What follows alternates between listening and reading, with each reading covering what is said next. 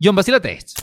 ¿Me creerías si te digo que este es el Bowser de la primera película de Mario? Sape gato, chico. Mira, yo te digo algo. La primera película de Mario es tan mala, y para decirlo de una manera suave, como si te diera un ataque de risa cuando estás mal del estómago. Bueno, te puedo decir que me ha pasado en Ferry. Bueno, en 1993, Nintendo y Hollywood estrenaron la primera película live action de un videojuego. Y fue terrible. Aunque la trama principal estaba basada en dos hermanos que eran plomeros, que cayeron en un universo paralelo donde tenían que salvar a una princesa, lo hicieron terriblemente mal. Primero que nada, la película carece totalmente de imaginación. Quien ha jugado Mario sabe que el mundo es totalmente colorido y aquí quisieron ser totalmente realistas. Por ejemplo, esto es un Goomba, este es Yoshi y solamente al final de la película los hermanos usan sus famosos trajes. Ay, para rematar, como no podían disparar fuego como el juego, dispararon armas de fuego. No, men, pero todo mal en este cuento, todo mal. ¿Tú sabes qué es lo peor de todo? Que aunque la película es malísima, con el estreno de la nueva película de Mario, hay mucha gente que le está llamando la atención verla.